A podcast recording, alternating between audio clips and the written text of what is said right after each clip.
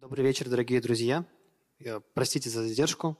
Э, надеюсь, что вы смогли собраться с мыслями, настроиться на э, лекцию, которая сегодня посвящена реализму и теории британского журнала «Скрин». В общем, без лишних слов э, передаю микрофон нашему лектору Евгению Майзерю. Спасибо большое.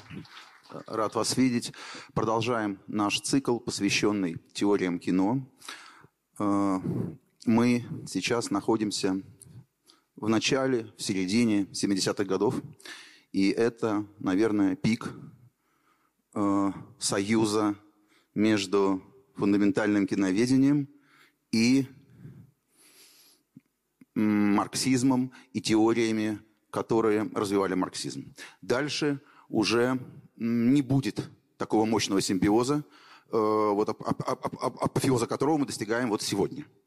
Э, в 60-е годы мы, мы начинали со структурализма, да, потом занимались теорией аппарата, и в общем, можно было заметить, что при том, что эта теория достаточно как бы выглядит свободными от марксизма, свободными от классовой борьбы, антагонизма, в действительности многие представители этих направлений.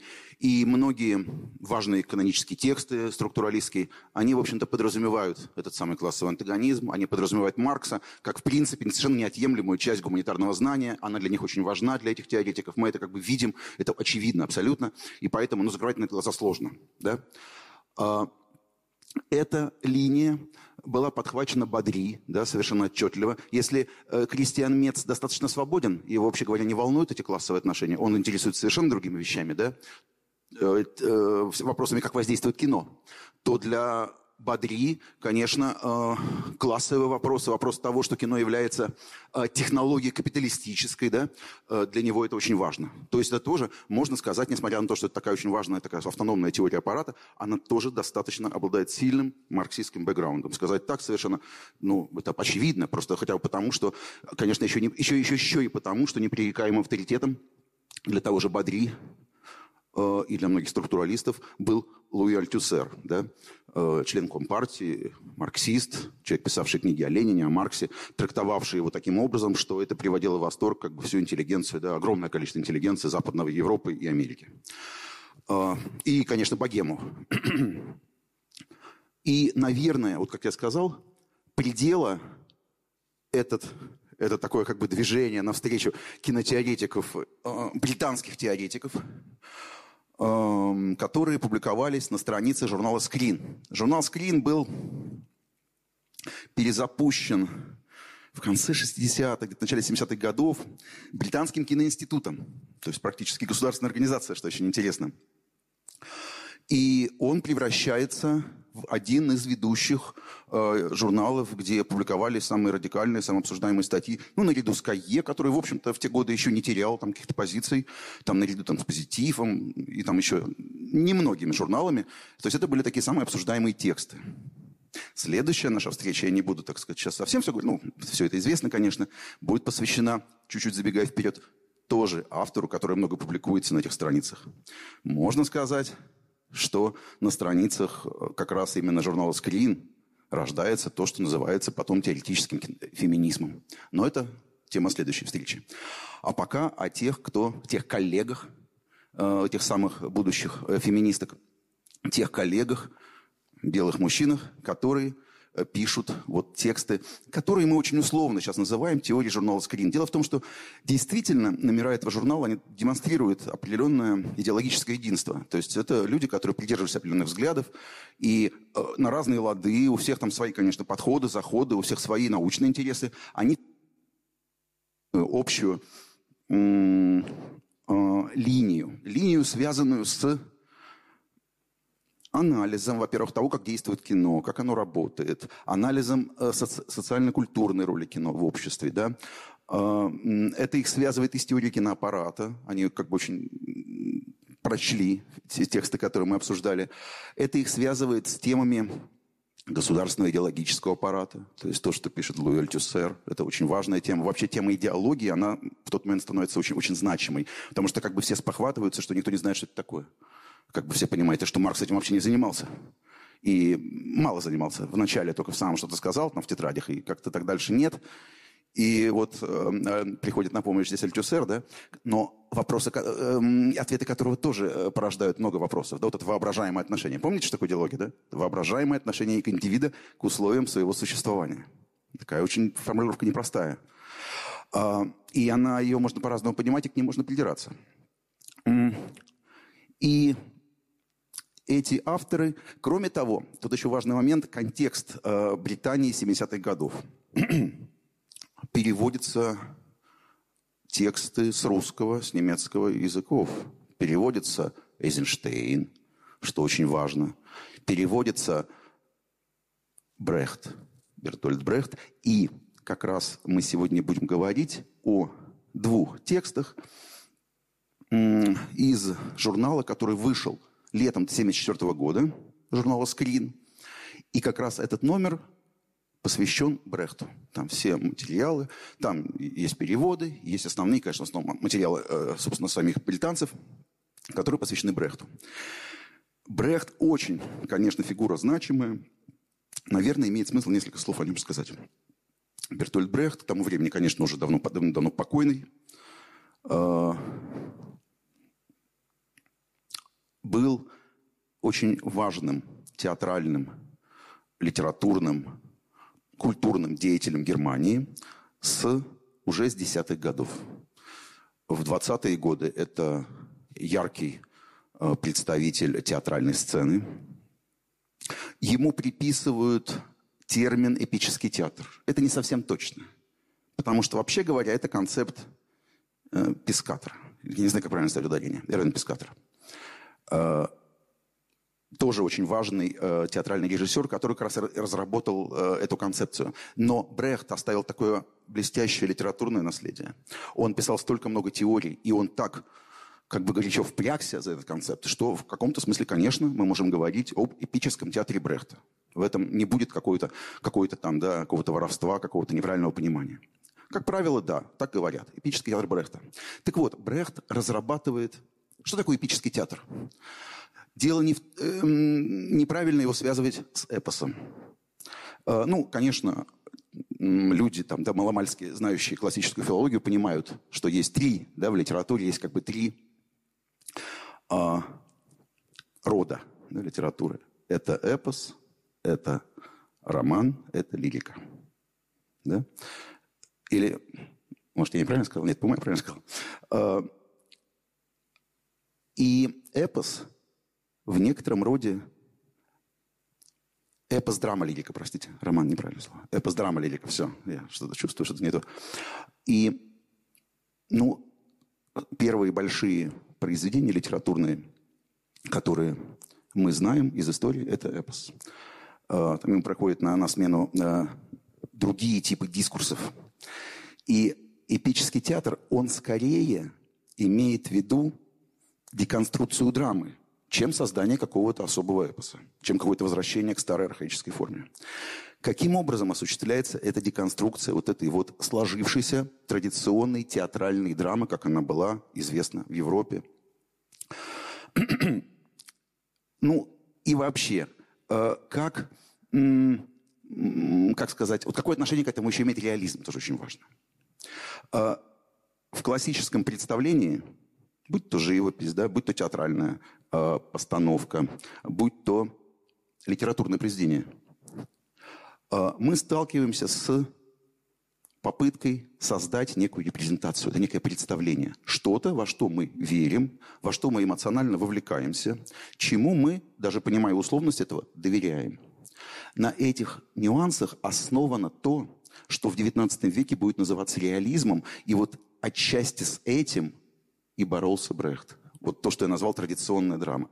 Она была основана на определенных реалистических принципах, уже вот начиная там с 19 века. Хотя здесь очень такое важно сделать э, уточнение, что реализм в театре, в живописи, литературе, тогда все-таки ведь имеет очень разные характеристики. У него есть то, что его объединяет, и там, и там это реализм, но это разное явление немножко. Тем не менее, есть и некоторые объединяющие пункты. Мы будем сегодня в основном говорить о литературном реализме, но поскольку Брехт много работал именно с театром, Сейчас надо сказать о театре. Тем более, что вот Колин Маккейб, уже автор, собственно, вот э, э, один из героев встречи нашей, он-то как раз и проводит, вот один из его важных выводов, что театральные теории Брехта, они применимы к кинематографу, и он подробно теоретически обосновывает, почему то, что Брехт говорил о театре, вполне может и должно относиться к кинематографу. Итак, Брехт еще все-таки я скажу несколько слов о Брехте, прежде чем перейдем к э, Колину Маккейбу, к его статье, которая как раз э, развивает вот это брехтианское наследие. Итак, все-таки в чем вот особенности так называемого этого эпического театра? Идея эпического театра в том, чтобы совершить перенос акцента с эмоционального влечения зрителя на его аналитическую переориентацию, что ли, на некий его аналитический шот, на попытку подключить в зрителе критические функции. Традиционно реалистическое искусство, оно ведь основано на чем? Любое, причем в данном случае литературное, на правдоподобии, на точности передачи оригинала. Поэтому для реализма очень важен натурализм, то есть понимание физических особенностей предмета, которые ты показываешь, да, на мастерство в передаче этого предмета, да, на искусство. Там. Если ты используешь светотень, то именно потому, что ты хочешь подчеркнуть фактуру предмета. Да. Поэтому, например, если мы говорим о литературном произведении, то это чаще всего не какие-то фантазии автора, да, а это рассказ о неких реальных событиях. Реалистическое литературное произведение подразумевает рассказ о неких реальных, или, скажем так, событий, которые могли вполне случиться, и правдоподобие которых не вызывает у нас сомнений. Может быть, лишь в каких-то отдельных моментах, но в целом мы воображаем себя на месте этих героев, мы их хорошо понимаем. Нередко эти сюжеты, которые используют реалистическое искусство, они подразумевают включение не просто до событий, происходящих с каким-то отдельным героем, но э, сами эти события, они как-то уже вписаны в определенный контекст большой истории, например, да, тоже это очень характерно для реализма. То есть некий социально такой критический э, получается тоже подход. И, скажем, психология героя, она оказывается очень отражать, например, да, ну, может быть, его классовую принадлежность, может быть, те процессы, которые происходят в обществе, э, может быть, его эволюция, там, моральная или аморальная эволюция его, э, может быть, она как раз очень интересно показывает то, что происходит в это время вообще в большем масштабе. И это все, конечно, территория реалистического искусства. Казалось бы, все так мило, все так хорошо. Брехта кое-что смущает здесь. Он видит, что в этих постановках э, в основном что происходит? Мы видим некий нарратив, зритель эмоционально в него вовлекается, он как-то э, его переживает, ну и посмотрел, поплакал, ушел домой. Ничего не происходит. Бред хотел бы немножко другого от искусства. Он бы хотел, чтобы искусство не просто заставляло зрителя эмоционально переживать, но понимать, что ты можешь включиться в этот процесс, ты можешь исправить ту реальность, которую тебе только что показали. Или хотя бы для начала ты можешь осознать, что вот эта жуткая реальность, которую ты сейчас рыдаешь, она происходит не совсем не только там, на сцене, но и с тобой. Хотя бы для начала очень важно. Как это сделать? Вот отсюда начинается идея Брехта по деконструкции вот этого традиционного театра. Э, он разрабатывает самые разные приемы, которые Здесь они, наверное, должны быть. Да, вот э, в глоссарии есть некоторые приемы, ну, можно, наверное, из глоссария взять. Э, например, связанные с дистанцированием или так называемым отчуждением, или эффект отчуждения, отчуждение. Да? Заметьте, что это очень близко к термину Шкловского «остранение». Это совершенно независимо друг от друга. В те же годы они это придумывают. Это очень любопытно. Отчуждение – это некие, некие э, техника отчуждения – это некие приемы, которые происходят в течение спектакля, которые прерывают его течение. Это может быть песни, исполняемые, как, кстати, вполне в голливудских мюзиклах. Там же тоже вот есть течение да, э, э, сюжета, но его прерывают номера. Это могут быть некие обращения в зал, некие странные комментарии третьих лиц. Вообще говоря, здесь вот, кстати, надо сделать такую тоже небольшую ремарку, просто потом, наверное, забуду это сказать. А, все это, конечно, имеет непосредственное отношение к так называемому слому четвертой стены. Четвертая стена – это такой старый концепт, еще и Дидро да, его использовал, когда говорил, что вот на, экране, на сцене в театре есть три стены, которые мы видим, Но есть четвертая стена. Она разделяет то, что происходит на сцене, и зрительский зал. Вот э, задача эпического театра, если так очень коротко и афористично, в том, чтобы сломить эту четвертую стену, но не просто, да, вот э, с определенными целями, в определенном направлении сломить, э, заставив э, зрителя задуматься о себе. То есть э, не столько воздействовать на него, да, как на такое подопытное животное, воздействие на его эмоциональные рецепторы, сколько как бы попытаться пробудить в нем какие-то интеллектуальные такие начала. Э, здесь очень много может возникнуть возражений сразу таких, знаете, да, типа того, что, ну, во-первых, конвенциональное кино он тоже подключает, там что-то. И вот я хотел, хотел бы рассказать вот эту маленькую ремарку сделать по поводу того, что когда состоялось, вот, может быть, даже историческое первое, ну, на самом деле, вряд ли историческое первое, Э, это же было, по-моему, даже у дадаистов в антракте. Но вот считается, и много где написано, хотя, ну, мне кажется, это не совсем так. Но, тем не менее, есть такая тема. По крайней мере, в Голливуде это точно, скорее всего, так. А именно, что первый пример такого вот в студийном, таком знаменитом кино обрушения э, четвертой стены как раз в конвенциональной, ну хотя, конечно, это очень авторский феномен, э, комедии братьев Маркс. Я сейчас не помню название комедии. Ну, то есть братья Маркс, 30-е годы, это такое абсолютно такое, ну, при том, что это авторское, но это совершенно такое коммерческое, да, развлекательное кино. Но вот именно там происходит это разрушение. Там, причем оно очень брехтовски происходит, абсолютно. Несмотря на то, что там сплошной юмор, да, причем часто грубый юмор, там ведь происходит что? Там просто действительно... Э, Граучи Маркс э, обращается и так довольно так цинично комментирует происходящее. Там э, уровень, уровень вообще происходящей игры, уровень происходящей драмы, что вообще как все ужасно написано. То есть это, это чисто брехтовская такая, конечно, история. Вообще, надо сказать, что, несмотря на то, что Брехт поставил большое количество опер, спектаклей, и действительно там его теория, она практически реализована, э, после уже ухода Брехта, уже в 70-е годы, в 60-е, в 70-е годы позже, появилось много, гораздо более, может быть, как э, вот Маккей пишет про одну из фильмов Гадара, э, брехтовских фильмов, чем даже сам Брехт создавал. Брехт, влияние его действительно огромное оказалось на театр, там все эти иммерсивные театры, все эти контемпорари арты, постдраматические театры, это все ну, в огромной степени э, покоится на том, что создавал Брехт. То есть э, даже несмотря на то, что там сам он, может быть, не был там эм, очень удачен э, как эм, постановщик, как драматург, потому что не так уж много было постановок. А, они были, они шли, и это прекрасные работы. Но, эм, конечно, он э, вряд ли мог похвастать каким-то большим, ну, скажем так, коммерческим каким-то успехом и так далее. Э, так вот, э, Маккейб пишет текст, в котором э, обращается к Брехту, но даже прежде чем обратиться к Брехту, у него там есть еще одна очень важная цель. Он задумывается над тем, что такое реализм. И здесь ему очень важно атаковать даже не Эйзенштейна, которого он там, в принципе, тоже критикует, а сколько Базена. Базеном мы специально с вами не занимались, но мы на каждой, наверное, лекции его упоминали. И это правильно, потому что это один из таких крупнейших критиков и кинотеоретиков. С 40-х годов он разрабатывает теорию, он уже к тому времени тоже покойный, но он авторитет большой. Он разработал, наверное, до сих пор, до сих пор остающуюся, остающуюся центральной теорию о том, что достоинство кинематографа, его колоссальное антологическое вообще завоевание и вот значимость его для человечества состоит в том, что он фотографически передает реальность во всей ее полноте. То есть это не некий э, плод э, руки, таланта, там, видения художника, но вот фотографическая м, правда. Здесь можно тоже возразить, а как быть с анимацией, как быть вообще современным кино, которое все нарисовано.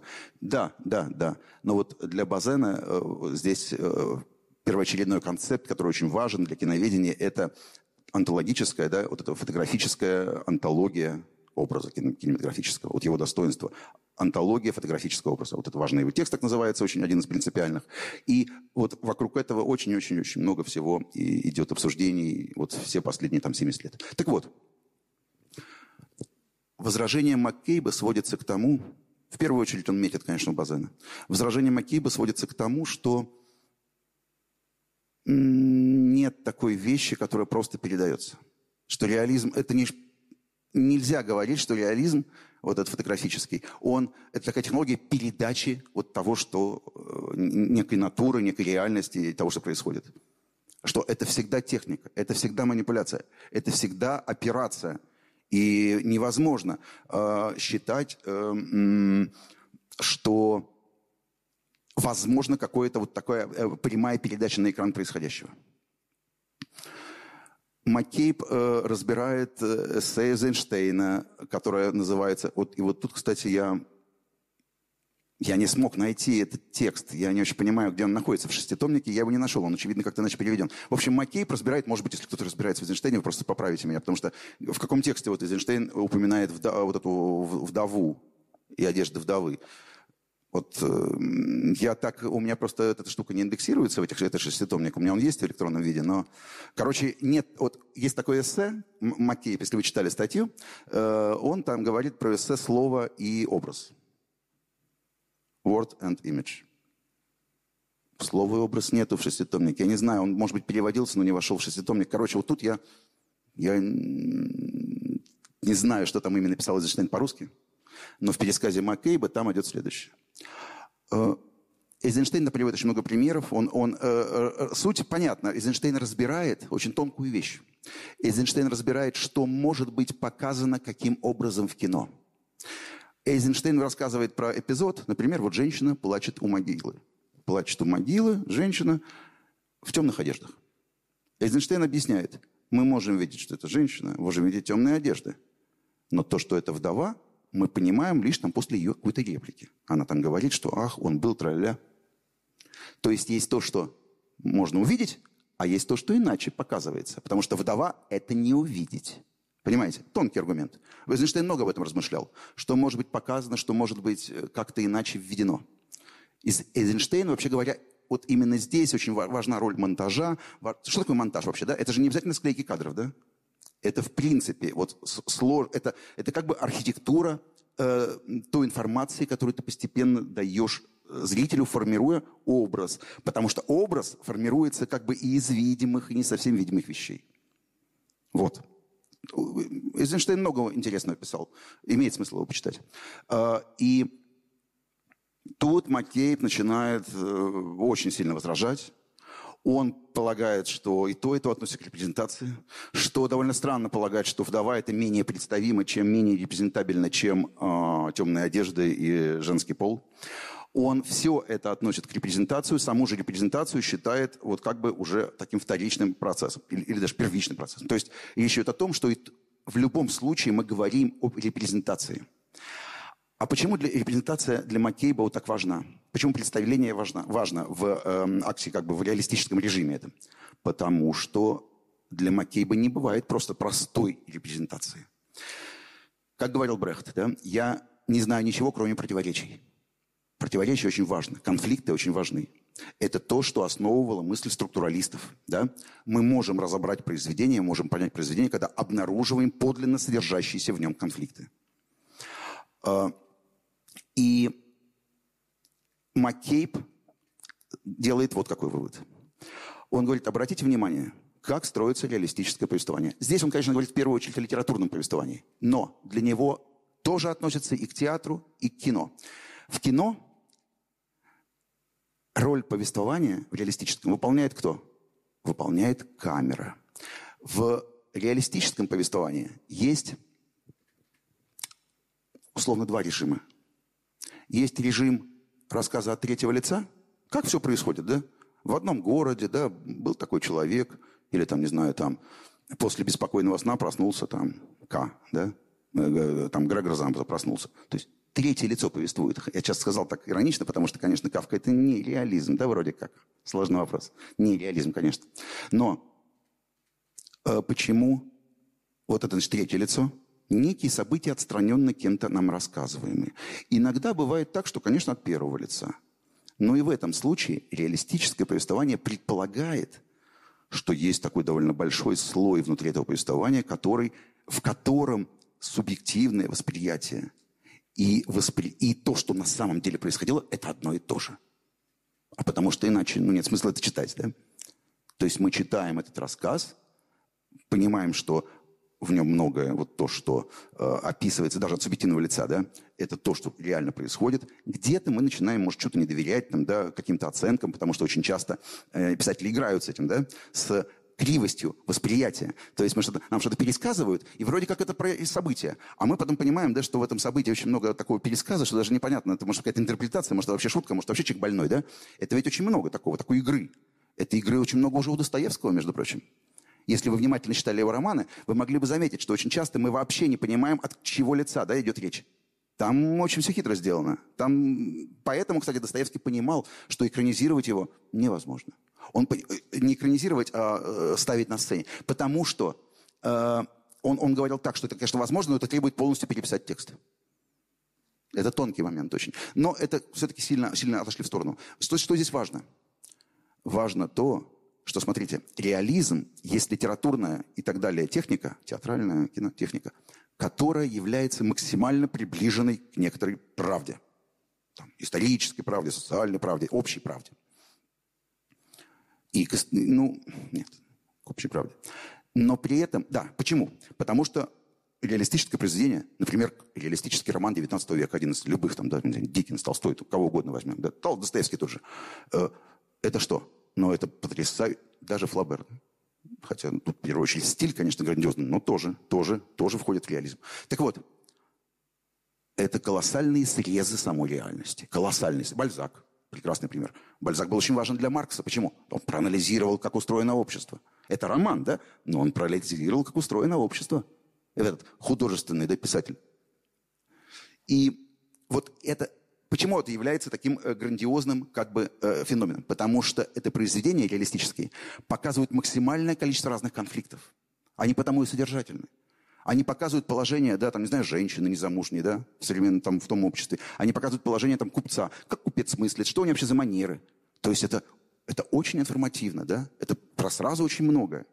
Вот чем хорошо реалистическое повествование. Но, это, матки, подразумевается – но Маккейб уточняет, ну смотрите, но может ли этот сам повествователь, он может подвергнуть себя противоречию? Он может себе подвергнуть себя проанализировать? Здесь проблемка возникает. И мы понимаем, что, э, то есть э, э, развивает Маккей мысль дальше, да, что реализм, оказывается, это классический реализм, это претензия на метаязык, который имеет эту колоссальную слабость э, связанную с ограниченностью своей оптики, с неспособностью проанализировать и включить себя и свой дискурс. Вот этот, это как бы этот мета-язык, который претендует на вот такой, значит, э, на уверенную репрезентацию, которая, однако, никогда не способна поставить революционные вопросы, поставить вопросы о сломе этой репрезентации, э, он называет классическим реализмом. Вот классический реализм – это такой это, на самом деле, очень ведь специфическое явление в истории. Это, как, знаете, тоже вот с, с перспективой, да? Вот некоторые считают, что, типа, это, типа, она была всегда, да, типа, везде. Да нет, это очень специфическое явление для искусства. То же самое, что с реализмом. Реализм возникает в XIX веке, кинематограф. И, в принципе, он мог бы, вот если так отстраниться от многих каких-то, не знаю, технического прогресса, можно было бы предположить, ну, что ведь его сменил там, там модерн, там потом пошло вообще там в разнос все, да, там дадаизм, концептуализм и так далее. А он бы и не вернулся. Но он вернулся благодаря кино. Кино оказалось его союзником. Студийное, конвенци... не авангардное, студийное, конвенциональное кино, оно как бы спустилось в этот чулан к Диккенсу, к Толстому, Достоевскому. Взяло эти все наследия, эти тома, сдула с них пыль и стала создавать по их тогда революционным, но в 20 веке уже далеко не революционным канонам классического реализма. Понимаете? Сохраняя всю эту великолепную сложность, конечно, нередко, в лучших произведениях, несомненно. Но это, в этом не было, конечно, уже никакой революционности, которая подразумевалась тогда, в 19 веке, когда эти тексты писались. Хотя они до сих пор, конечно, это классика, естественно. То есть я здесь, я хочу показать, что, э, несомненно, это э, это, этот союз кинематографа с классическим дискурсом, с классическим реализмом XIX века, он оказался, конечно, очень плодотворен для экранизации, да, но в то же время, да, вот с точки зрения истории искусства, это такой большой-большой-большой консервативный поворот. Ну, явление сложное, да, но это так получается. Вот. И Теоретикам, очевидно, вот 70-х годов не давало это покоя. Понимаете, они видели, что их, как бы, грубо говоря, разводят на деньги, да? Вот. Но, но вот должна была быть какая-то база теоретическая, чтобы докопаться до этого. Вот Брехт стал тем инструментом, с помощью которого они стали взламывать эти коды. Вот до этого структуралисты, похоже, делали. Возможно, помните, да, вот мы разбирали фильм «Молодой мистер Линкольн», и там журналисты КАЕ, да, так тоже такие подбирают очень точные парадигмы, э, э, такие, и очень за многое хвалят фильм Форда. Э, я, кстати, тут недавно перечитал статью, в большом восторге же от этого фильма был Эйзенштейн. Он в 40 году опубликовал текст, прямо восторгается фильмом и ничего не говорит, вот нигде не критикует, ничего, просто он восхищается и Линкольном, что какой прекрасный человек в 40 году, за гуманизм его хвалит. Вот. Э, и фильмом, и Фордом, в общем, не структуралистская статья. Но Эйзенштейну бы очень понравилась, конечно, статья Кадидю Синема, потому что ну, он бы пришел в восторг от такого вот именно объективирующего дискурса. Так вот, и помните, они там говорят, да какой потрясающий фильм, какой он точный, сильный, но он же абсолютно не политический. Он не политический, он не может быть политическим. Вот очень похожую мысль фактически подразумевает и Маккейб, когда говорит, что классический реализм не может быть политическим, а вообще-то мы бы хотели от искусства воздействия какого-то большего, да? Что это за воздействие? Такой немножко большой отрывок, э, который э, показывает ну, все досто... многие достоинства классического реализма.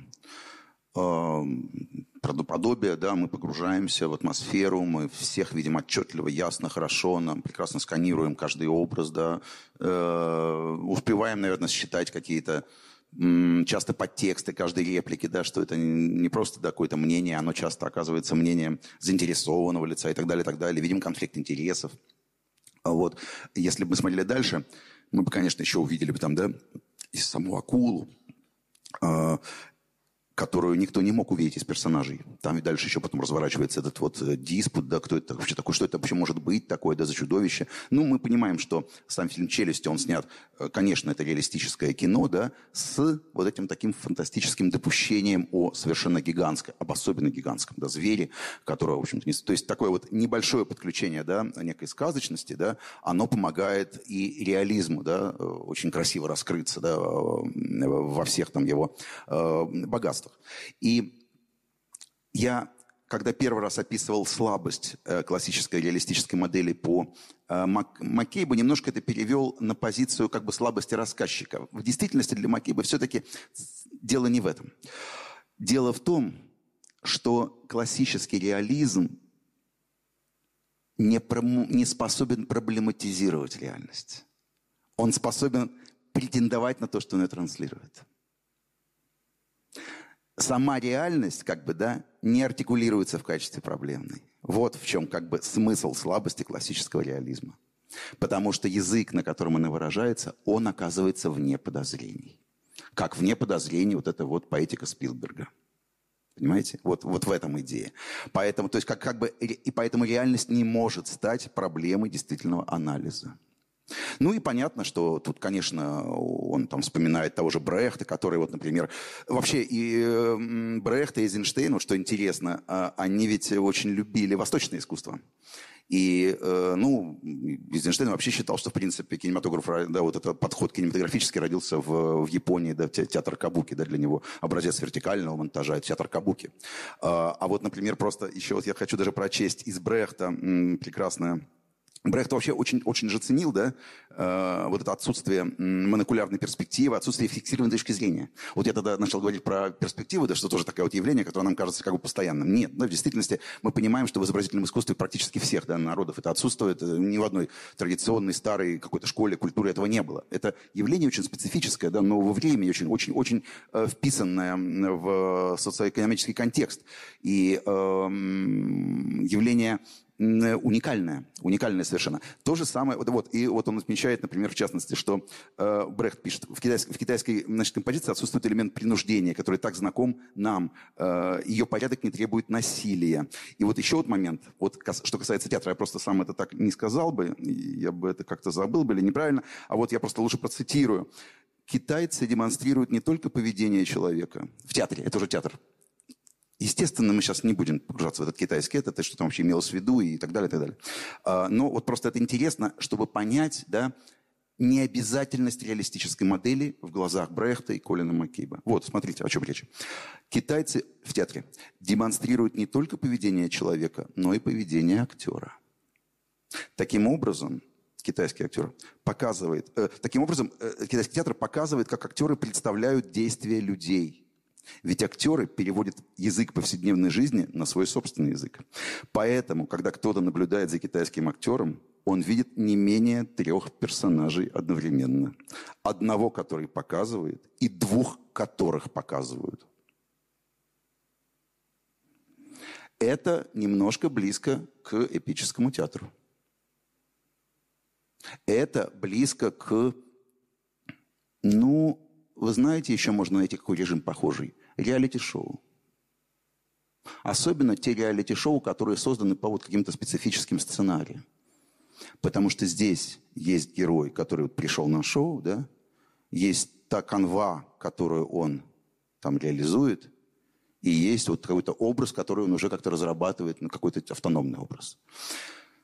Вот такая история. Э, почему? Э, значит, сейчас еще все-таки договорю о Маккейбе, расскажу Маккейбе, и несколько слов о Стивене Хите. Э, поэтому говоря о слабости, вот об этой концептуальной слабости классического реализма, Маккейм, ну, Маккейб как бы начинает искать, какие вообще есть варианты да, в этой реалистической модели, есть ли что-то вообще приличное, как бы, да. А, и он обнаруживает, что в принципе какие-то честные фильмы, честные реалистические фильмы, которые показывают э, именно проблемы, вот здесь обнаруживается его вполне такой марксистский бэкграунд, классовые противоречия, те фильмы, которые самым традиционным образом сняты, да, вот этим классическим реализмом, но в центр внимания, во главу угла ставят неразрешимый социальный антагонизм, э, проблемы, вот эти все проблемы, которые сам Макип считает реальными, да, подлинными, настоящими и значимыми, то эти фильмы он, в принципе, считает подрывными. Это для него хорошее слово. Это в хорошем смысле слова подрывными. Ну, можно сказать, прогрессивными. Да? То есть это фильмы, которые вот за все хорошее. Да? Вот фильмы «За все хорошее», снятые хорошими людьми, про важные, ценные, нужные проблемы. Вот документалистика сейчас ну, на 99% да, такова, на 99%. Вот. Это, это, которая да, посвящена каким-то очень важным... Я имею в виду документалистика, от, э, которая награждается на фестивалях. Такая вот э, документалистика действительно э, социально да, беспокойная. Она, как правило, действительно посвящает, э, посвящена каким-то действительно очень значимым проблемам. И критики, отмечая значимость этих фильмов, никогда не могут обойти вопрос о том, что значимы-то они именно потому, что тема важна, да, важна вот та роль, которую а, она играет. Ну, там, допустим, это какой-то страшный там район, там, где там людей похищают, невест похищают, например, да, в Киргизии, допустим. Вот сняли люди фильм документальный об этом. Это что, не значимо? Это значимо. Это очень даже значимо. Вот, то есть э, э, подобного рода кино Маккейб согласен считать субверсивным реализмом. Э, нет, он там говорит, э, как бы прогрессивный такой, прогрессивный реализм. А, субверсия несколько иное. Все-таки здесь я э, спутал. Большой, большой же текст. А, с, субверсией можно назвать э, то, что э, э, дискурс, при котором метаязык сознает свою ограниченность и меняет себя на как бы ассамбляж субъективных голосов – не выделяя никого в качестве привилегированного, ничей голос. Поэтому я вот тогда порекомендовал посмотреть, в частности, фильм Гас Сента «Слон», который, конечно, Маккейб не упоминает, фильм снят позже сильно. Как снят фильм «Слон»? Фильм «Слон» посвящен событиям да, в Колумбайне, в школе в американской, где там разразилось несчастье. Один из учеников да, убил кучу-кучу-кучу э, школьников, учителей. И это, конечно, оказался не первый такой случай, но в то время это был, конечно, колоссальный шок для там, Америки. И э, вот был снят такой фильм. Как он снят? Он снят очень такой да, подвижной камерой стадикам, которая все время следит за героями. Э, за одним, за другим, за третьим. И мы видим, что этот фильм мозаика. Мы видим сначала некое количество часов времени вот этого дня э, трагического глазами не совсем глазами, но как бы камера следует за человеком, поэтому за, за героем, можно сказать, глазами а, одного героя, потом другого, потом третьего, и где-то эти герои перекликаются, пересекаются. Мы видим в какой-то момент, да, что вот а, то, что происходило для одного героя, а, вот он сейчас находится в том месте, которое мы уже видели, да, видим другими глазами. То есть возникает некая такая вот, такая вот э, э, мозаика э, сложная. И ничья точка зрения не доминирует, и никаких выводов нет. Э, нету какого-то такого, э, такой деконструкции, которая да, э, становится очевидным. То есть он не дает ответ, почему вот этот человек, там, этот э, старшеклассник такое сделал и так далее. Да? Это, это, этого ничего нет. Ну, то есть максимум вот этой вот позиции да, реалистической, которая избегает классической модели, связанной с, с привилегией, с привилегией методискурса, она заменяется вот такой как бы горизонтальной да, моделью э, множественности голосов. Э, и поэтому он называет это сабверсив, да, подрывной реализм. Но есть, по мнению Маккейба, и э, реализм революционный. Вообще вот эта, вот, знаете, практическая часть вот этого всего, она, наверное, ну, может быть, э, может показаться наиболее неубедительной в построениях Маккейба. Он разбирает фильм Гадара, тут в объян, да, все в порядке который очень-очень брехтовский фильм, да, вот э, даже брехтовский, может быть, чем у самого Брехта. Э, вот я предлагаю посмотреть э, начало этого фильма. Да, вот э, э, Маккейб анализирует этот фильм, поначалу кажется, что он его хвалит, потом начинает обрушиваться и на него. В общем, э, читая Маккейба, приходишь к тому же выводу, что э, э, похожий вывод, который сопровождал ощущение от э, чтения текстов Бадри, э, что, в общем-то, не существует приличного кино, все довольно плохо. Вот. Э, то есть это такие вот довольно э, такие киноненавистнические теории в какой-то степени. Э, потому что, ну, действительно получается, что у реализма вот такая сильная антологическая слабость э, есть у классического. Э, есть всякие фильмы, да, всякие прогрессивные, но в самой теории, да, содержатся указания на ограниченность этой линии. И, в общем-то, наверное, Брехт бы согласился с этим. В то же время революционных фильмов не так уж и много. Вот, наверное, к революционным фильмам можно отнести фильм «Кулевампы». Я рекомендовал вам его посмотреть. А, мы сейчас не, не получилось по техническим причинам показать там совершенно замечательные фрагменты. Я вообще надеюсь, что вы посмотрели все-таки, или хотя бы кто-то посмотрел фильм «Кулевампы». Если нет, обязательно посмотрите. «Кулевампы», фильм Золтана Дудова. «Кулевампы». Ну, по-моему, это единственный фильм с очень серьезным участием Брехта. Он написал эм, автор, он написал сценарий и один из, как бы даже можно сказать, э, как-то там участвовал в постановке. То есть эм, у Брехта не так уж много вот таких эм, контрибуций в кинематограф, и вот э, Кулевампа это как бы главный из них, поэтому обязательно посмотрите. Фильм очень остроумный, тонкий. А, фильм показывает нам и противоречия Веймарской Германии, это безработицу, это кризис, э, как он отражается на людях, на отношениях, и там дальше все кончается является такой совершенно прекрасной утопией, очень немножко странной, своеобразной. Э, как и все, что делал Брехт, это заслуживает внимания. Все-таки несколько слов я, пожалуй, хочу сказать о Брехте э, прежде чем перейдем к, Стивену Хиту э, и его очень интересной статье, которая называется «Несколько заметок о, о Брехте», кажется, да, называется «Some Notes». Брехт э, начинал поэтом, э, в частности, на него произвело большой, ну, таким сочетающим разные, с одной стороны, традиции модернистской литературы, с другой стороны, он очень ценил и фолк, фольклор, э, уличные песни, жанр вообще газетно-уличного дискурса, да. У него одним из самых известных его стихов было стихотворение о мертвом солдате. Оно было написано в Первую мировую войну. Я перескажу вам. Э, суть в том, что стихотворение описывает, как вот идет война, идет четвертый год война, победы не видно, и кайзер решает, а кайзер недоволен, потому что некому воевать, и он решает выкопать из могилы мертвого солдата, Туда приходит медкомиссия, они говорят, годен, все нормально. Ну, вроде как не разговаривает, но это ничего. Солдат встает и идет снова в бой. А, за ним идут два, по-моему, санитара, на всякий случай. Все города встречают, а, салютуют, все кричат «Ура!». Женщины, там, собаки, э, хорьки, все бегут. Да, стихотворение, я рассказываю стихотворение. Значит, а, и он снова идет воевать, воюет, снова, значит, падает смертью павших, как и в первый раз.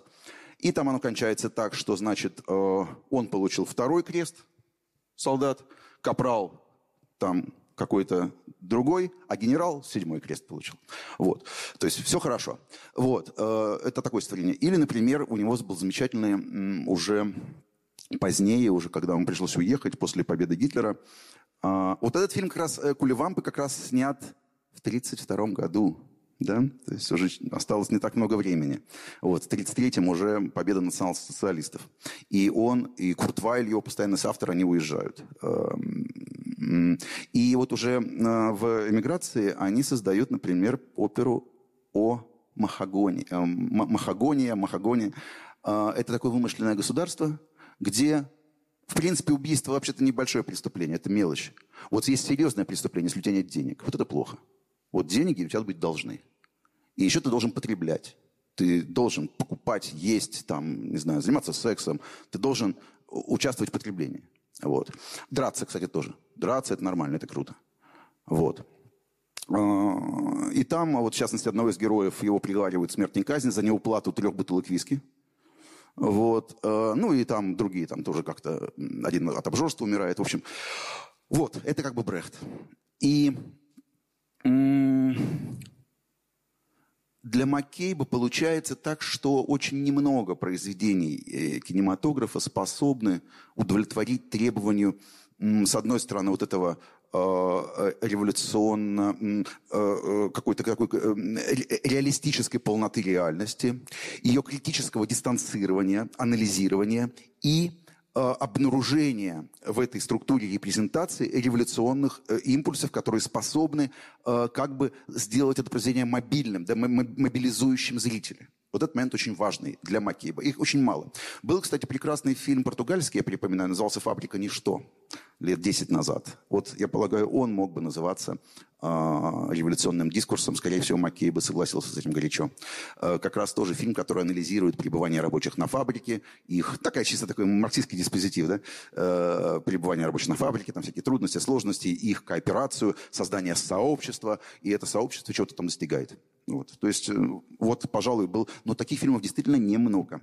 Э, в то же время они есть. Наверное, мы можем говорить о революционном таком реализме, когда фильм становится вот таким да, локомотивом изменения каких-то отношений, какой-то ситуации. И вот здесь мы перейдем к Стивену Хиту.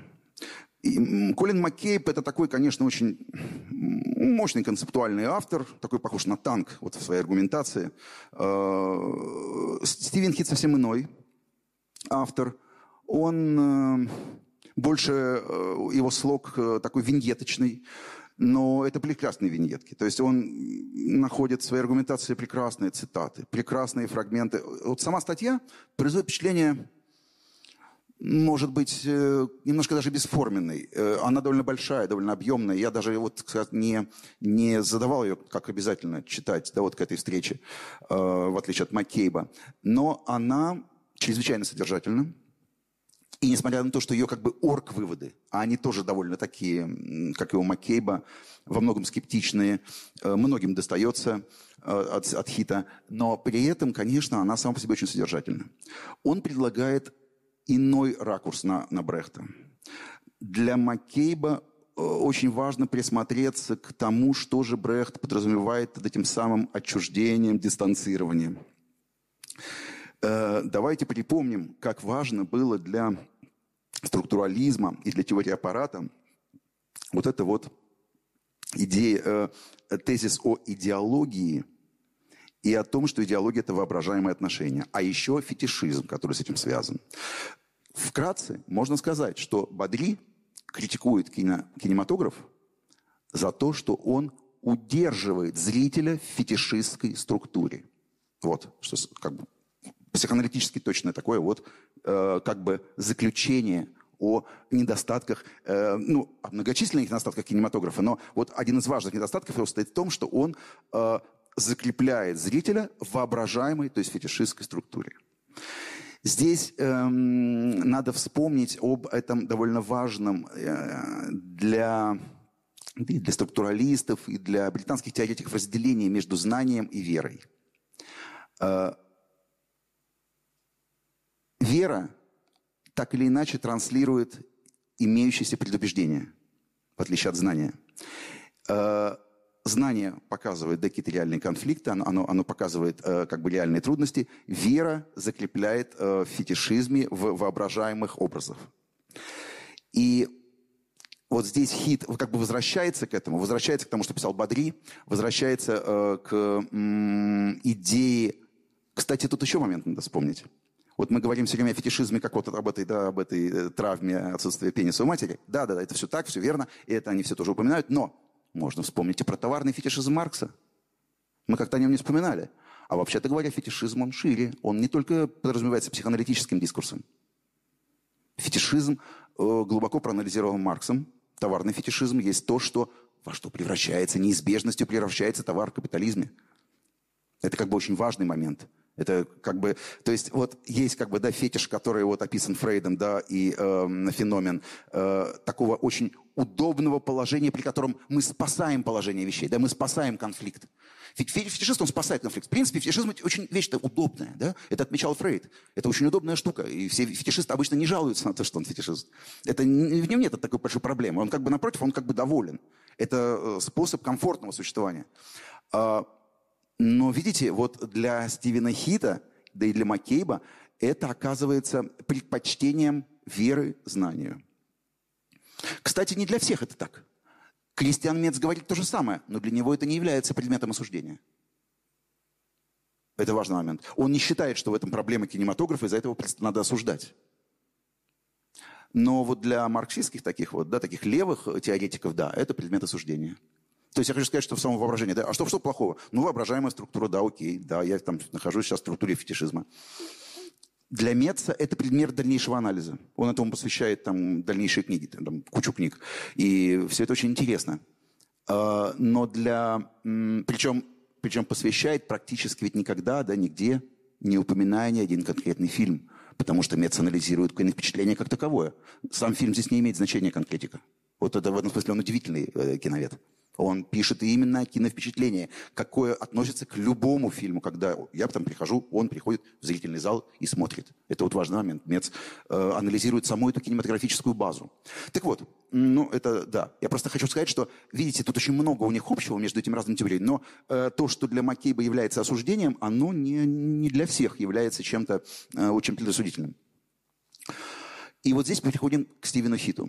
Э, Хит напоминает о том, что техника Брехта в первую очередь обращена ведь к зрителю, да? И она является попыткой создать нового зрителя. Подобного рода технологии, будь то литература, будь то кино, будь то театр, они связаны с попыткой создать нового читателя, нового зрителя, нового кинозрителя. И эта попытка э, может быть осуществлена за счет как раз вскрытия фетишистских структур. Вот здесь э, такой момент, что э, он там анализирует довольно большое количество разных фильмов. Многих из них э, современный читатель мог не знать и не видеть. Э, и, в принципе, его выводы можно понять и, как сказать, не изучая те самые произведения искусства, потому что как бы везде следуют те или иные выводы, и эти выводы приводят его к тому, что э, ну, вот совершенно необходимо преодолевать вот то разделение, при котором существует вот понятие есть разделение. Давайте, давайте вернемся, вот посмотрим действительно на глоссарий, и по глоссарию э, э, как бы вот э, восстановим ряд вот тех тезисов, которые очень значимы для Стивена Хита. Да, вот верознание, то, что я говорил, в основном, да, совершенно верно. Дальше давайте к сепарации перейдем. И понятие сепарации, да, которое означает, ну, это такое лакановское понятие, конечно, фрейдовское понятие, о этом разделении, из которого, собственно, начинается субъект, да, с, с переживания разделения. А разделение может быть проанализировано, да, и э, его фетишистская структура может быть проанализирована. И в этом случае, э, но, но каким образом? Тем, что она берется во внимание. Э, она не пропускается. Вот э, Стивен Хит там пишет очень такую интересную вещь. Он говорит, вот смотрите, э, часто есть такой штамп, что у Гадара часто зрители, э, значит, актеры обращаются, да, прямые обращения у Гадара. Вот вы сейчас это видели, да? У него прямые обращения в зал, в зрительный зал. Я такой-то, такой-то, я буржуа, всем от меня привет. Сейчас пойду, значит, э, эксплуатировать рабочих. Вот. Но Стивен Хит очень верно добавляет, никаких прямых обращений у Гадара никогда нет. Вот это не прямое обращение. Это как раз попытка показать, что его не существует. То есть все фильмы Гадара как раз про то, что никакой непосредственности не бывает. А навсегда есть артикуляция. То есть нечто, некая операция проведенная. Это никогда не прямая трансляция, ничего. Даже когда оно претендует на прямую трансляцию. Вот этот момент, который его связывает с Маккейбом. Маккейб тоже самое утверждает, что реализм не, нельзя воспринимать как технику трансляции того, что происходит. Ни в коем случае. Это определенная техника обработки реальности. Вот Стивен Хит это на совершенно ином э, уровне подхватывает, говоря о как раз о фетишистской структуре всего этого. Э, и он... Да, вот э, дальше тогда. Угу. Следующий термин глоссария.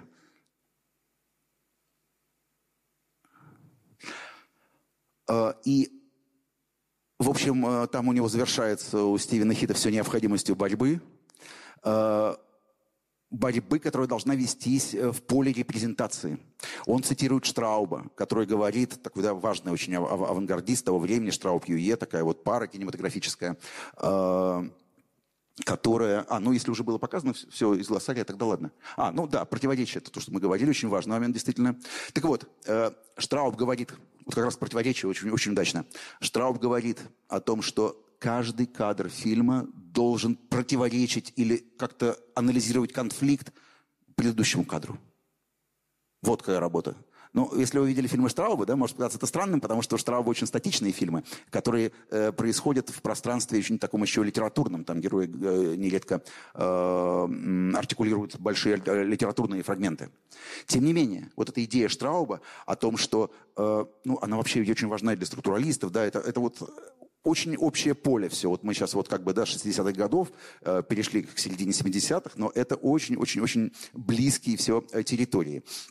Э, и таким образом хит тоже, как и Маккейб, выдвигает к кинематографу требования, с которыми, ну, наверное, мало какие фильмы могут справиться. Э, фактически оказывается, что ну, это такое вот такое пожелание, да, это, это такое как бы, как бы желание кинематографии что-то такое создавать, но как и в теории киноаппарата, э, сложно, э, сложно создать такую, такую картину, да, которая действительно бы удовлетворяла всем этим условиям. Э, тем не менее, он э, сыпет цитатами из Брехта, который говорит о необходимости, вот о том, что да, я никогда не мог вынести ничего, кроме противоречия. Э, говорит о том, что о необходимости того, чтобы каждая артикуляция сопровождалась дистанцированием. Каждая репрезентация любого объекта сопровождалась бы дистанцированной техникой. Потому что вне этого дистанцирования, да, возникает, э, возникает манипуляция, возникает... Э, то есть критицизм должен сопровождаться, все должен сопровождать. Вот все, что происходит на экране, должно быть каким-то образом критично осмысленно. Вот такая как бы очень значимая, как бы важная э, тема. И, конечно, это ну, выглядит совершенно таким утопическим. Э, но теории журнала Screen стали э, очень важным таким, наверное, да, наверное, это завершающий, э, завершающий этап марксистской кинокритики.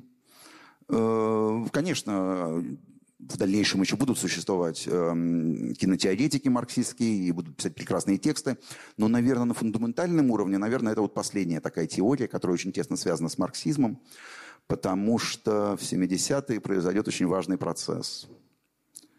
Ну, во-первых, во-первых, марксизм в 70-е это уже немножко анахроничное явление, потому что уже с пролетариатом стали происходить разные вещи. Да? Капитализм стал сильно меняться.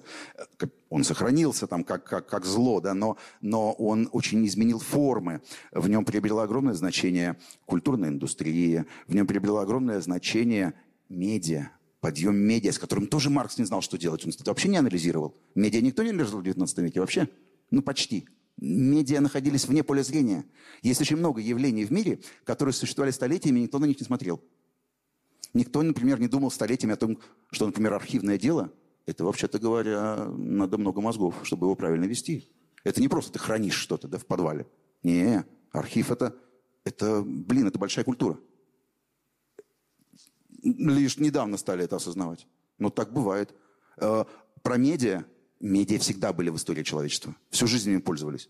Но, но они не считались чем-то, что само по себе является большим важным областью знания. Поэтому вот медиа-археология возникает совсем недавно и порождает огромное количество очень интересных книг, текстов. Но это действительно большая, совершенно новая область. И поэтому, например, сейчас вот э, интересно думать вообще о, о какой-то новой, о другой альтернативной истории кино, которая не написана. Ну, то есть, может быть, написана в каких-то сборниках, каких-то. Э, это то, о чем интересно сейчас думать, потому что мы иначе сейчас смотрим на кинематограф, чем смотрели еще недавно. Э, но это ремарка в сторону. Возвращаясь к тому, что происходило в 70-е годы. В 70-е годы не, вот, вот мы довольно часто все про классовую борьбу, про капиталистов, про рабочих. В общем, в 70-е неожиданно это не то чтобы оборвется, да, но будет очень-очень сильно потеснено гендерными проблемами. Через буквально там год-два выйдет текст Лоры Малви, который мы будем обсуждать на следующей встрече. И начнется большая эпоха феминизма – которая, в общем-то, наверное, и не кончилась. А, конечно, появился постфеминизм, уже к 90-му году оформился, в 90-е годы расцвел, эм, и он очень сильное, большое явление. Но и феминистская повестка продолжается. Так что другое дело, что вот фундаментальные тексты написаны и принадлежат 70-м годам. И оказалось, что это гораздо ну, важнее – а еще чуть позже феминистки откроют как бы вот этот вот... Вообще феминистки открывают э, ящик Пандоры настоящий. Ну, так можно сказать, не то чтобы там несчастье оттуда выпархивает, но оттуда выпархивает огромное-огромное количество разных идентичностей. Понимаете? Если женщина – это унижаемое меньшинство, то следующим шагом оказывается так, что унижаемым меньшинством является каждый. И э, так оно и возникает. Возникают колониалистский э, дискурс, антиколониалистский. Возникает явление постколониализма. Оно сопровождается тем, что в 70-е годы, в 60-е, в 70-е годы происходят национально-освободительные революции да, и в, во многих странах, во многих континентах. Э, и кинематографическое движение, оно пополняется фильмами из развивающихся стран, э, фильмами, которые предлагают свои взгляды да, на национальную повестку возникает э, вообще, конечно, в 70-е годы очень поднимается голос сексуальных меньшинств. Э, впервые возникают фильмы, большие студийные фильмы, не авангард, э, которые сняты там, геями о геях. Да? Не кем-то о геях, а геями о геях. Это иначе, это иное совсем оказывается. Точно так же, как и афрофильмы. Это ведь э, не то, что снимают белые люди, как они снимают чернокожих людей. Да? Это совсем разные вещи. Чернокожие, оказывается, иначе выглядят в фильмах белых людей, чем они выглядят в афрофильмах. Да? Вот этот дискурс, он постепенно набирает силу в 70-е годы. И в каком-то смысле вот то, что мы сегодня разбирали, теория журнала «Скрин», это, конечно, такой как бы уплывающий пароход марксизма, можно так сказать. Он еще важен, он, он, идеи эти важны, понятно, Брехт никто не, не отменял, проблема реализма, все это значимо. Но вот повестка начинает меняться. И на следующей встрече мы поговорим о классическом феминизме Лоры Малви, о том, э, что вот э, это означало, как это все анализируется. Э, прочесть я советую, конечно же, эту, собственно, основную, эту главную ее статью. Вот все будет прислано, когда, как обычно, я тогда э, присылаю информацию, рекомендации по книгам, сам текст, ну текст, по-моему, переведен, да, ну так или иначе э, э, присылаю все, и это вот такая будет рекомендация ознакомиться. Там, конечно, еще э, мы, наверное, тоже вернемся к классическому Голливуду, потому что это ведь объект в основном критики Малви, да. То есть мы немножко посмотрим на какие-то там еще фрагменты, и будет среди рекомендаций будет посмотреть некоторые голливудские фильмы. Э, возвращаясь к да, вот я вижу просто, что немножко э, превысил. Э, возвращаясь к теме сегодняшней лекции, вот, значит, мы рассмотрели, да, идеи двух ярких британских теоретиков Колина Маккейба и Стивена Хита. Статьи у них, конечно, такие довольно обширные. Они, э, несомненно, дискуссионные. Вот, я думаю, что мы на семинаре сейчас обсудим э, ближе к тексту да, какие-то проблемные места в этих статьях. Э, вот такой вот последний, наверное, марксистский излет э, теоретической фундаментальной мысли. Э, я, если есть реплики, вопросы, прошу тогда их задать.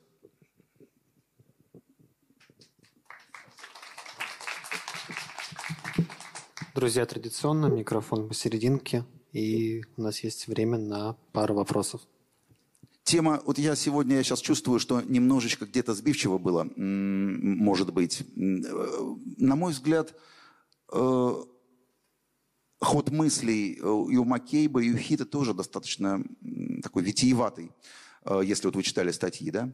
Но все-таки они побуждают, да, думать, спорить размышлять, смотреть э, фильмы, которые они упоминают, тоже не в последнюю очередь, потому что они много чего там упоминают. В отличие от там Кристиана Меца, да, э, они как раз много упоминают разных явлений культуры.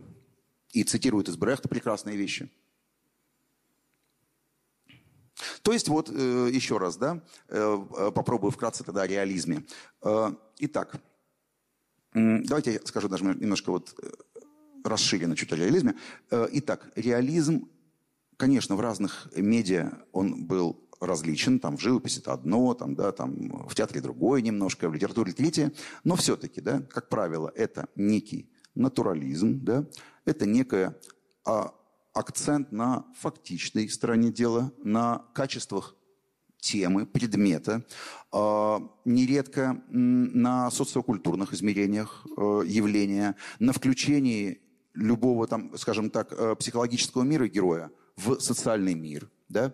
Э, то есть такое, ну, можно сказать, такое экстравертное искусство, если угодно. Да? Такая экстравертная оптика у реализма, э, связанная с натурализмом, связанная с субъектом, с субъективной точки зрения, с пониманием различий субъективных точек зрения, с демонстрацией противоречий. Но, как вот дальше припоминаем Маккейба, не обладающая способностью критически проанализировать свой собственный язык, и свою собственную оптику, не ставящая саму свою оптику под вопрос, но претендующая на то, что я говорю правду, но я же это я, что я врать буду? Вот, то есть это вот слабость большая реализма. Что я, что я буду вам врать? А какой смысл ему врать? А, вот, вот этот аргумент. То есть не ставится под вопрос. Э, реальность полагается как нечто, что транслируется – нет, нет и нет. Вот здесь они не согласны. А, и припоминают Брехта, который говорил то же самое. И критиковал это, и показывал, и вскрывал то, что за этим стоит. Что за этим стоит? Ну, просто ну, капиталистическое производство, культурная индустрия, чтобы вы заплатили деньги и еще раз посмотрели еще одну историю, 50 ее раз. Вот, ее вариацию, новую мелодраматическую вариацию с новыми, еще более прекрасными актерами. Вы их все любите, знаете, видели их в предыдущем фильме. Вот. Вот о чем речь, да, вкратце. Поэтому эти э, друзья британские, они анализировали, каким может быть реализм, чтобы, ну, как-то быть чем-то достойным. Вот. И их ответы были не всегда, может быть, да, очень подробны. Они обнаружили огромное количество фильмов. Но вот почитайте, посмотрите, там претензии, да, ко, многим у них есть. Вот, ну, я привел как пример того, что не вызывает претензий фильм Кулевампы. Вот так вкратце. Пожалуйста, если все-таки какие-то реплики, вопросы, вот я сейчас уже так суммировал, как бы, то, о чем мы говорили. Если даже какие-то простые вопросы, допустим, если вам кажутся непростыми, не стесняйтесь этого. Я, может быть, и не знаю еще ответ. Да-да, пожалуйста. Здравствуйте. Большое спасибо за лекцию. Э, вопрос. У нас сейчас в Петровском продается книжка Линса Андерсона, и в связи с этим как-то совпало, как э, теория журнала Screen реагировала там на предшествующее свободное кино, на самого Андерсона, потому что отчасти показалось, что они перекликаются в своих каких-то этических... На, на, на Андерсона, который... На какого Андерсона именно? Линдса Андерсон. Ой, не любили они его очень сильно. Ох, какой подонок в глазах, просто негодяй. Вот, кстати, это очень интересно, потому что у нас же, как бы он считается, такой прогрессивный, яркий. Но там, конечно, они я не могу отвечать за всех, да, но к Андерсону просто брезгливость у многих была, потому что он ведь э, создавал репрезентацию, он ее не анализировал, он занимался тем самым шоком, который, они даже Эйзенштейну-то это не очень прощали, хотя, конечно, уважали его. А уж тут какой-то Андерсон. Нет, это ненависть сильная. И его претензии на интеллектуальность Андерсона, они ими оспаривались очень сильно.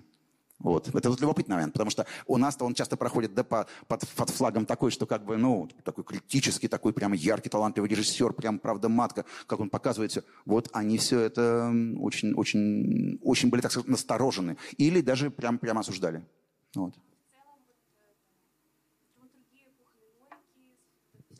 Простите, а вы лучше подойди, потому что все-таки для записи да лучше. Да, вот в целом э, все это движение, там драматургия кухонной мойки, свободное кино, как это им все откликалось? Они критиковали, получается, считали, что это недостаточно радикально? Вот. Ну, вообще да. вообще да. Они, они, э, ну, Гадару достается. Гадару за Вабьян достается. Фильм довольно интересный и довольно такой деконструирующий фильм. Но Гадару достается за то, что там какие-то у него... Ну, я так понимаю, что он там обнаруживает какие-то остаточные фетишистские структуры. Я уже, ну, вот, э, да, да, да, да, не, многое оказывается под вопросом. С Гадаром вообще была очень интересная у них история отношений, потому что он же написал книжку о Гадаре. Кстати, книжка хорошая. Книжка ведь очень хорошая. Ну, Гадар там вроде как считается, что он там оттуда страницами вырывал все. Но а кто бы написал такое, чтобы он не воровал страницами? Тут э, не будем обсуждать э, автора. У них э, сначала были очень хорошие отношения с Гадаром, но в какой-то момент э, Гадар, видимо, стало смущать вот эти вот его железобетонные такие конструкции. Э, Гадар все-таки был более, конечно, изощренный. Я думаю, что все-таки к Стивену Хиту он был ближе во многом, вот к какой-то такой нюансированности Хита. Вот, и э, признает Маккейб, что то, что написал эту книгу о Гадара, она, ну, самим Гадаром, скорее всего, не очень к ней хорошо относится. Он это пишет в предисловиях. Но книжка хорошая. Он там подробно анализирует семью Гадара. Книжка э, хорошо написана. Да. Конечно, конечно. Э, по поводу тогда взаимоотношений с Каюда Синема, потому что мне вспомнился уже гораздо, ну, примерно в то же время Камолли, он да. тоже очень громкую статью писал, что Базен не прав, э, не может быть реальности, потому что реальность — это есть победившая идеология. Как у них произ, происходила ну, вообще коммуникация между вот основными киновическими журналами? Ну, они, они, в общем, конечно, чувствовали, что, ну, скорее в режиме некоторой большей солидарности. И, в общем, хорошие отношения, не очень понимаю. Я не очень знаю про их личные отношения здесь, не знаю. Но, в общем, они действительно развивали в то время одно направление, и они смотрятся, ну, в общем, коллегами. Да, пожалуйста.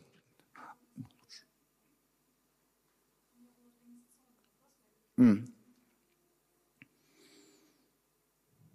Друзья, большое спасибо, что пришли. Нас ждет страшное явление, очень страшное. В следующей встрече приходите хотя бы просто поддержать. Вот, очень страшное явление. Феминизм. Вот, э, сейчас прямо, да, это страшно даже говорить об этом, но потом будет еще страшнее, но, но мы ну, должны. А потом будет попроще. Потом будет, если будем живы, потом будет попроще. Ну, не попроще, там будет тоже очень красиво и хорошо, но, но там будет не так политически страшно. Вот. Но, тем не менее, все, спасибо вам огромное.